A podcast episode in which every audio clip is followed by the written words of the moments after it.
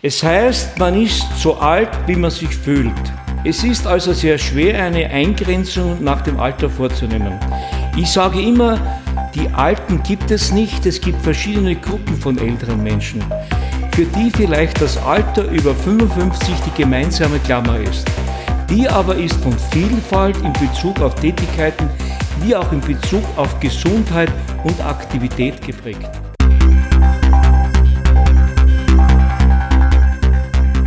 Stimmrecht, der Podcast der Steirischen Volkspartei. Stimmrecht bedeutet, wählen zu dürfen. Stimmrecht bedeutet aber ebenso, nicht nur zu reden, sondern auch etwas sagen zu wollen. Hören Sie rein und hören Sie zu. Wir bringen Ihnen die Politik und ihre Menschen näher.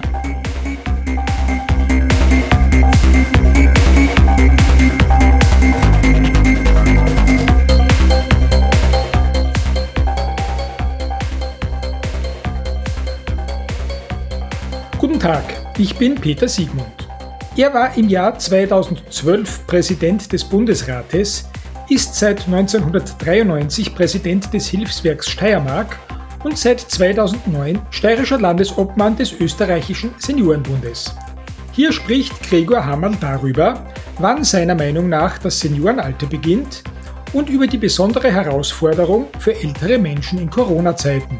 Außerdem redet er über seinen stolzesten Moment als Bundesratspräsident, warum er beim Bundesheer vier Monate lang keine Waffe angreifen musste, sowie seinen Zugang zu Kultur, seinen Garten und alten Steinen.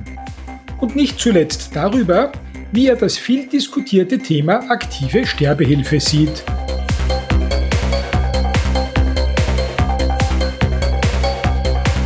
Liebe Hörerinnen und Hörer, herzlich willkommen wieder bei Stimmrecht, dem Podcast der Steirischen Volkspartei. Ich freue mich sehr, heute einen Herrn mir gegenüber sitzen zu haben, der nicht mehr der ganz jungen Generation angehört, den ich als Doyen der StVP bezeichnen möchte. Ich freue mich, den Bundesratspräsidenten außer Dienst, Gregor Hammerl, bei uns begrüßen zu dürfen. Einen schönen Vormittag. Ja, ich freue mich sehr für die Einladung zum Thema Stimmrecht, heute auch ein paar Antworten, ganz wichtige Angelegenheiten im Bereich der Pflege oder überhaupt zu geben. Sie sind seit September 2009 Landesobmann des Seniorenbundes in der Steiermark. Sie sind schon seit 1993 Vorsitzender des Hilfswerks Steiermark. Sie sind Generalsekretär der EURAG, das ist die Europäische Arbeitsgemeinschaft der älteren Generation Europas. Sind Sie quasi der Paradesenior der Steiermark? Sehen Sie sich so und fühlen Sie sich auch so? Na, ich fühle mich nicht als Paradesenior, aber ich spüre seit jeher eine große Verantwortung für unsere ältere Generation. Ich möchte auf den verschiedenen Ebenen dazu beitragen, dass unsere Seniorinnen und Senioren ein erfülltes Leben haben können, mit all der medizinischen und mitmenschlichen Betreuung, wenn sie nötig ist, aber auch mit dem Anbieten von Möglichkeiten, damit sie eigenverantwortlich ihr Leben gestalten können. Ich habe von Ihnen ein Zitat gelesen, das lautet, auch wenn der Sozialbereich in Österreich gut funktioniert, auf die zu schauen, denen es nicht so gut geht, ist eine wichtige Aufgabe des Seniorenbundes und des Hilfswerks. Zitat Ende. Wie machen diese Institutionen das, was Sie angesprochen haben? Und was können Sie persönlich eigentlich dazu beitragen?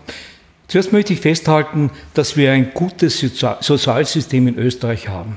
Ich glaube, nicht nur Österreich, wir haben das beste Sozialsystem der ganzen Welt.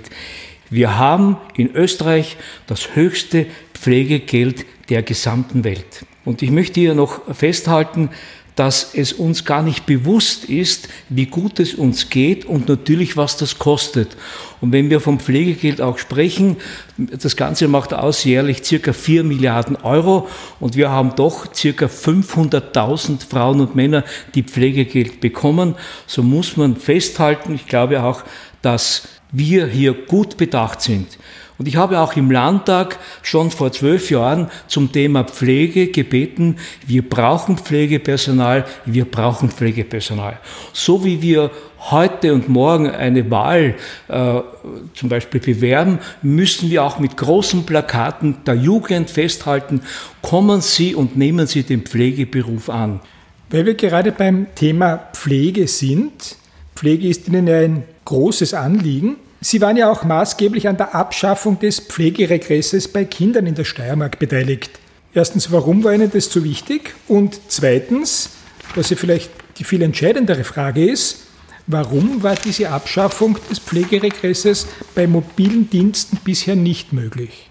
Ich habe mich 2018 ganz stark, äh, stark gemacht, auch für die Abschaffung des Pflegegresses eingesetzt, um die Belastung für die Familien erträglich zu machen, nicht aber, um sie aus ihrer Verantwortung zu nehmen. Und im Blick auf die mobilen Dienste gibt es zu bedenken, dass das Pflegegeld ein wichtiges Instrument zur Finanzierung sein sollte. Natürlich muss noch vieles getan werden, um mobile Dienste zu fördern und die Pflege zu Hause zu erleichtern. Warum hat der Gesetzgeber diese beiden Situationen, einerseits Menschen in Betreuung in Heimen, andererseits Menschen zu Hause gepflegt, nicht auf eine Ebene gestellt und damit eine gerechte finanzielle Basis geschaffen. Sie haben recht, äh, es wird jetzt im Bereich der Pflegekommission, die jetzt neu gestaltet wurde, wo unter anderem der Gesundheitsminister bereits jetzt zugesagt hat, dass wir rasch vorgehen müssen, ist genau der Punkt, den Sie angesprochen haben, drinnen, damit wir das auch in Zukunft ändern können. Es ist natürlich auch eine finanzielle Frage. Sie sind jetzt 78, Sie sind, wie man es steirisch sagt, blendend beieinander. Wenn man sie anschaut, würde man ihnen das Alter nicht zutrauen. Wie machen Sie das und was tun Sie eigentlich selber für sich? Die Aufgabe, die ich mir stelle und der Einsatz für unsere Mitglieder und die Senioren in der Steiermark hält mich frisch. Den Einsatz kann man aber nicht dann, nur dann bewältigen, wenn man gute Mitarbeiter hat. Ich habe ganz gute Mitarbeiter. Ich habe einen guten Geschäftsführer, auch im Hilfswerk Steiermark, den Herrn Magister Gerald Musnik. Mit guten Mitarbeitern und das Gute zusammen, glaube ich, kann man das schaffen. Aber ich möchte sagen, wer rastet, der rostet. Dieses Sprichwort habe ich immer ernst genommen. Deshalb ist es auch für mich wichtig, mich sportlich zu betätigen. Lange Spaziergänge mit meinem Hund gehören dazu. Ich habe immer einen Hund gehabt. Ich bin ein Englischstädter und den Lancelot. Ja, und in der Früh schon, ich stehe sehr früh auf, 5 Uhr, und wir gehen mit dem Lancelot eine Stunde spazieren und ich nehme mir die Zeit, dreimal in der Woche zwischen acht und zehn Kilometer zu laufen. Und das ist natürlich ein Punkt, wo man fit ist. Es ist auch vielleicht für die Jugend ein bisschen ein Anstoß, dass sie, dass sie spüren, dass auch die Älteren etwas tun und wenn man alt werden muss und gesund werden will, dann muss man was tun. Die Senioren von heute sind nicht mehr die Senioren der 60er, 70er oder 80er Jahre, wo fängt denn für Sie der Senior halt eigentlich an? Ab welchem Alter würde man denn jemanden als Senior bezeichnen oder ist das heute schon eine despektierliche Anrede für jemanden? Es heißt, man ist so alt, wie man sich fühlt.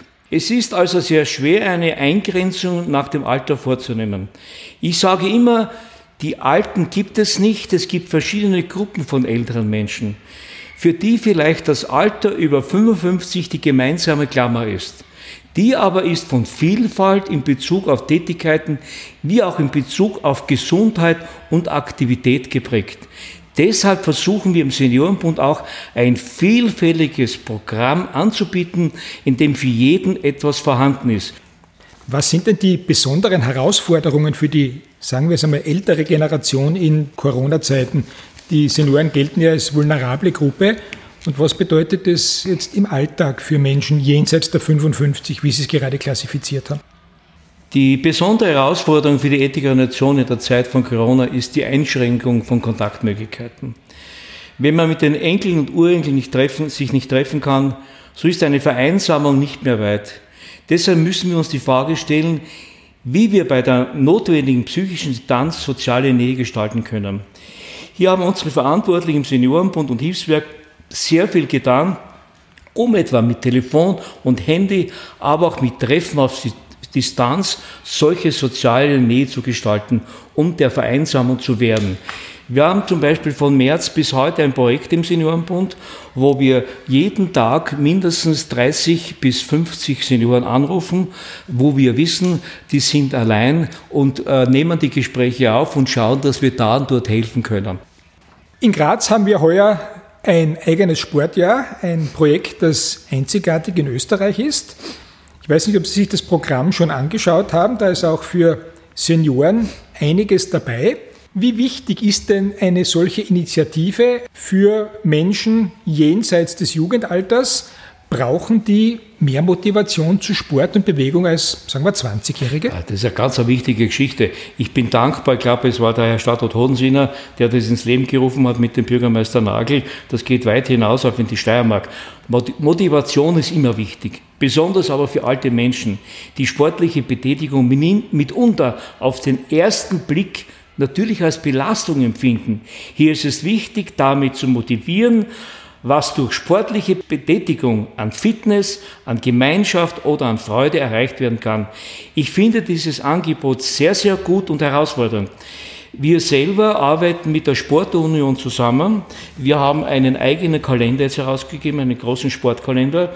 Der ist an alle Seniorinnen und Senioren ausgegeben worden und die ist für jeden Tag ist im Kalender drinnen ein, ein Sport, eine Sportbewegung drinnen, die die Senioren hier durchführen können.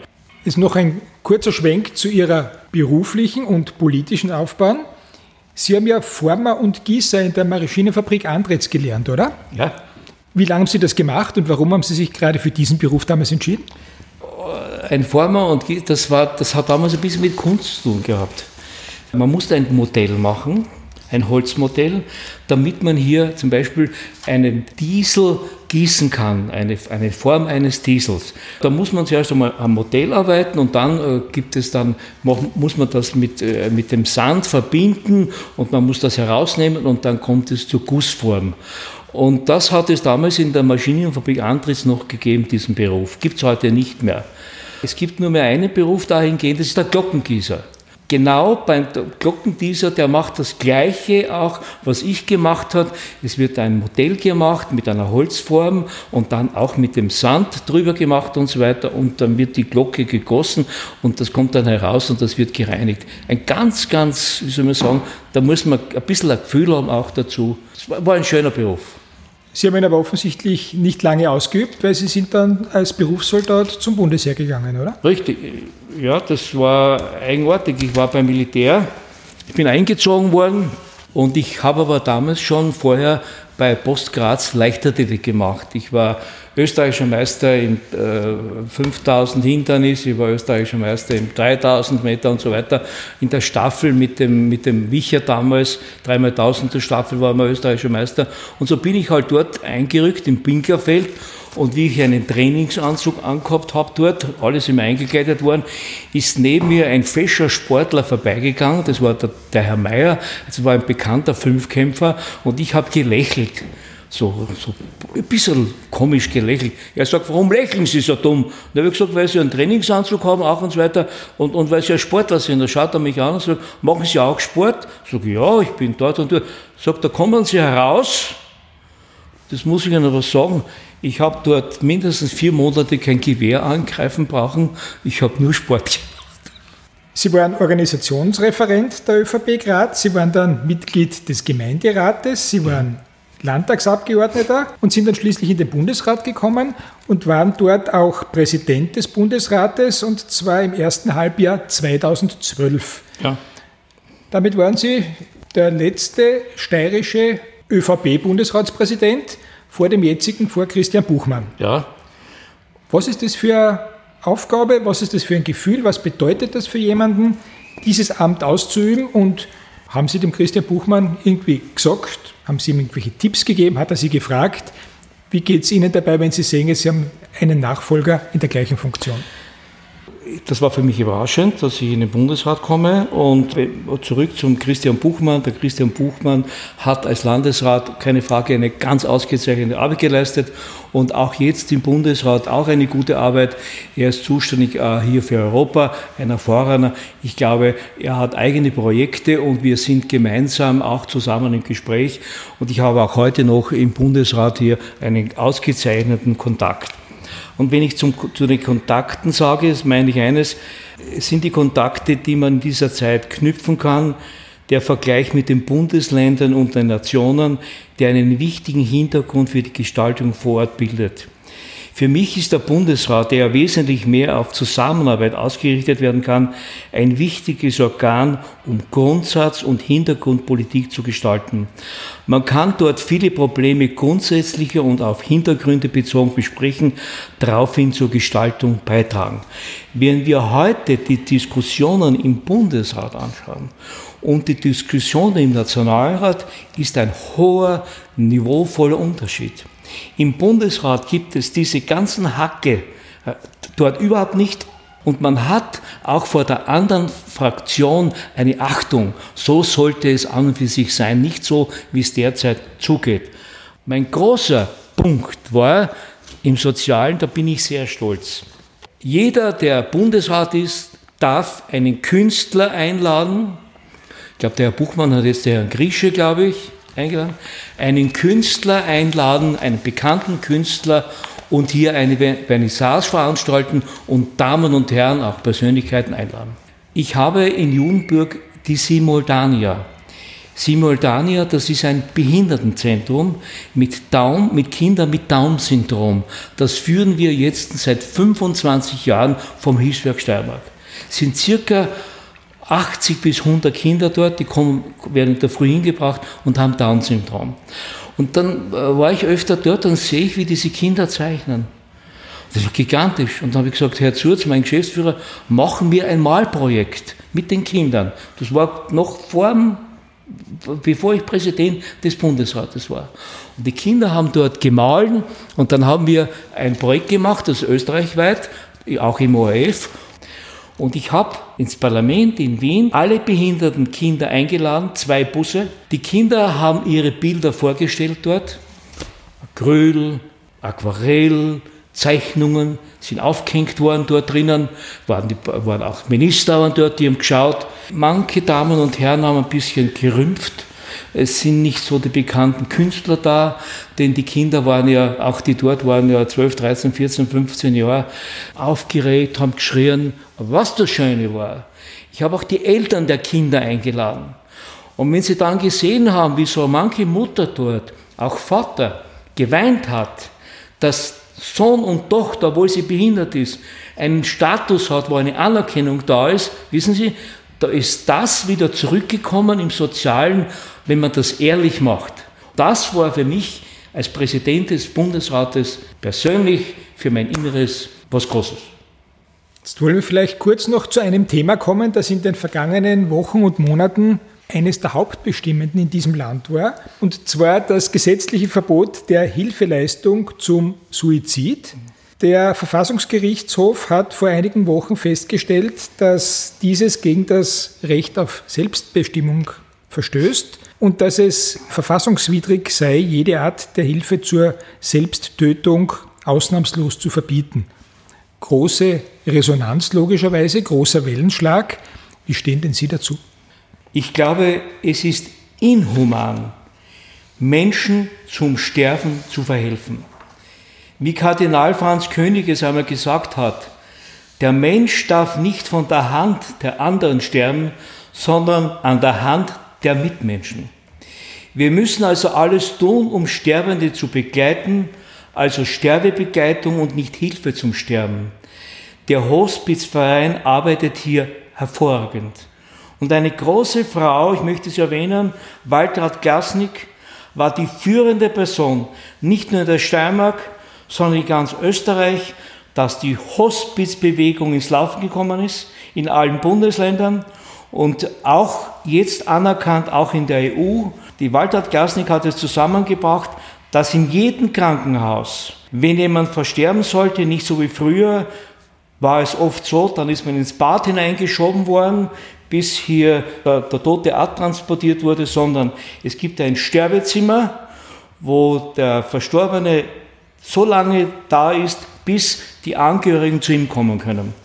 Und ich möchte wirklich hier verweisen, dass das, was die Schweiz macht, viele Österreicher gehen ja bereits in die Schweiz hier, um die Sterbehilfe, auch Schauspieler und so weiter.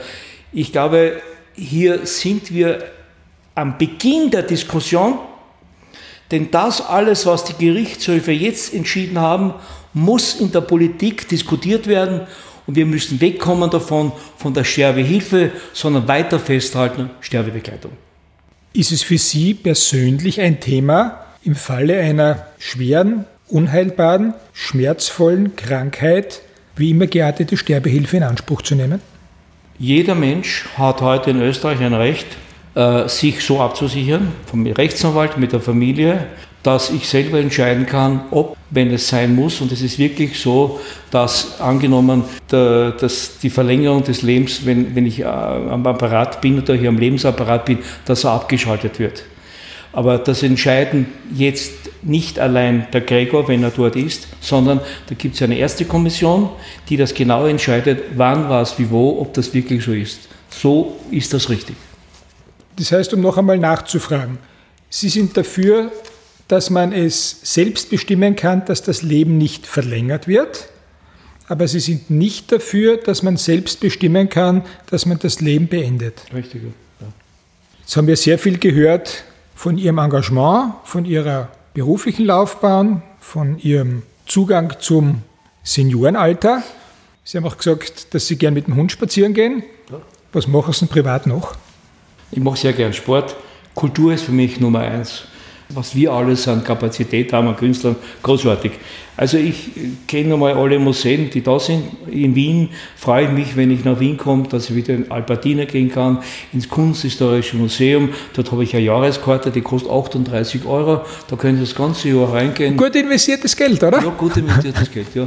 Sie können ja da drinnen äh, mal anschauen, einmal rechts einmal die ägyptische Ausstellung, dann dort einmal die Gemäldeausstellung, trinken Sie einen Kaffee, lesen Sie die Zeitung drinnen und wiederum. Also man kann hier kulturell wirklich Freizeit großartig hier verbringen. Was noch mein Hobby ist, ist mein Garten. Ich habe meinen Garten, ich habe alles verwachsen. Ich habe so viel, ich habe ich hab einen, ich habe äh, Mammutbäume habe ich drinnen, ich habe Tannenbäume drinnen. Ich habe alles verwachsen lassen, Ratziputz. Ich habe mir selber ein Biotop gegraben, äh, ein tiefes Biotop da drinnen, ja, da habe ich Libellen drinnen, alles Mögliche. Und wo ich eine Freude habe natürlich, damit das Ambiente ein bisschen passt, ich habe gern Steinfiguren. Wenn ich irgendwo im Ausland bin, dann gehe ich halt hin, zu wo Restauratoren sind, ob das in Florenz ist, in Rom ist oder ganz gleich oder auch in Kroatien wohin.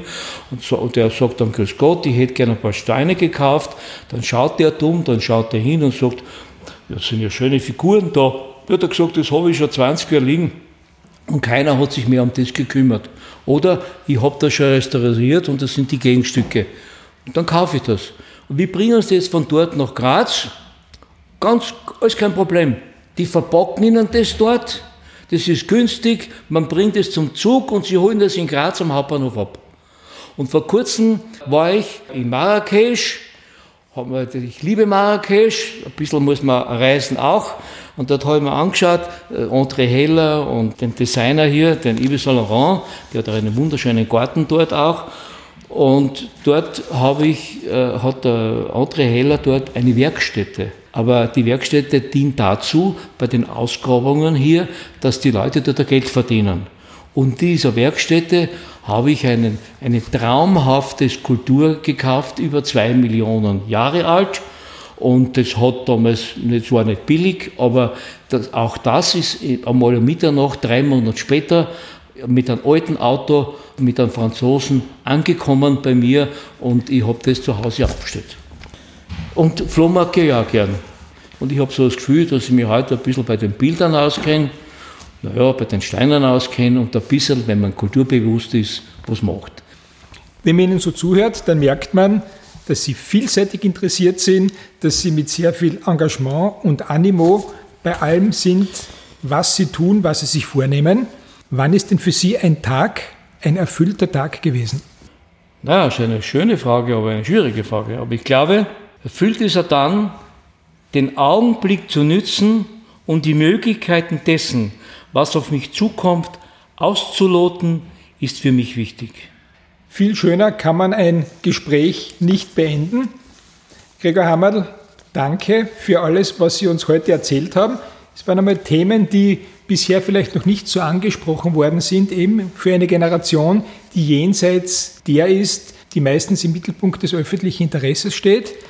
Ich wünsche Ihnen nicht zuletzt im Interesse aller älteren Menschen, dass Sie einerseits weiterhin so aktiv und agil sind und andererseits ihre Funktionen für die Senioren dieses Landes noch so lange wie möglich ausüben. Ich danke Ihnen und danke, ich habe eine große Freude, dass ich heute hier sein durfte und ein paar Fragen beantworten. Dankeschön.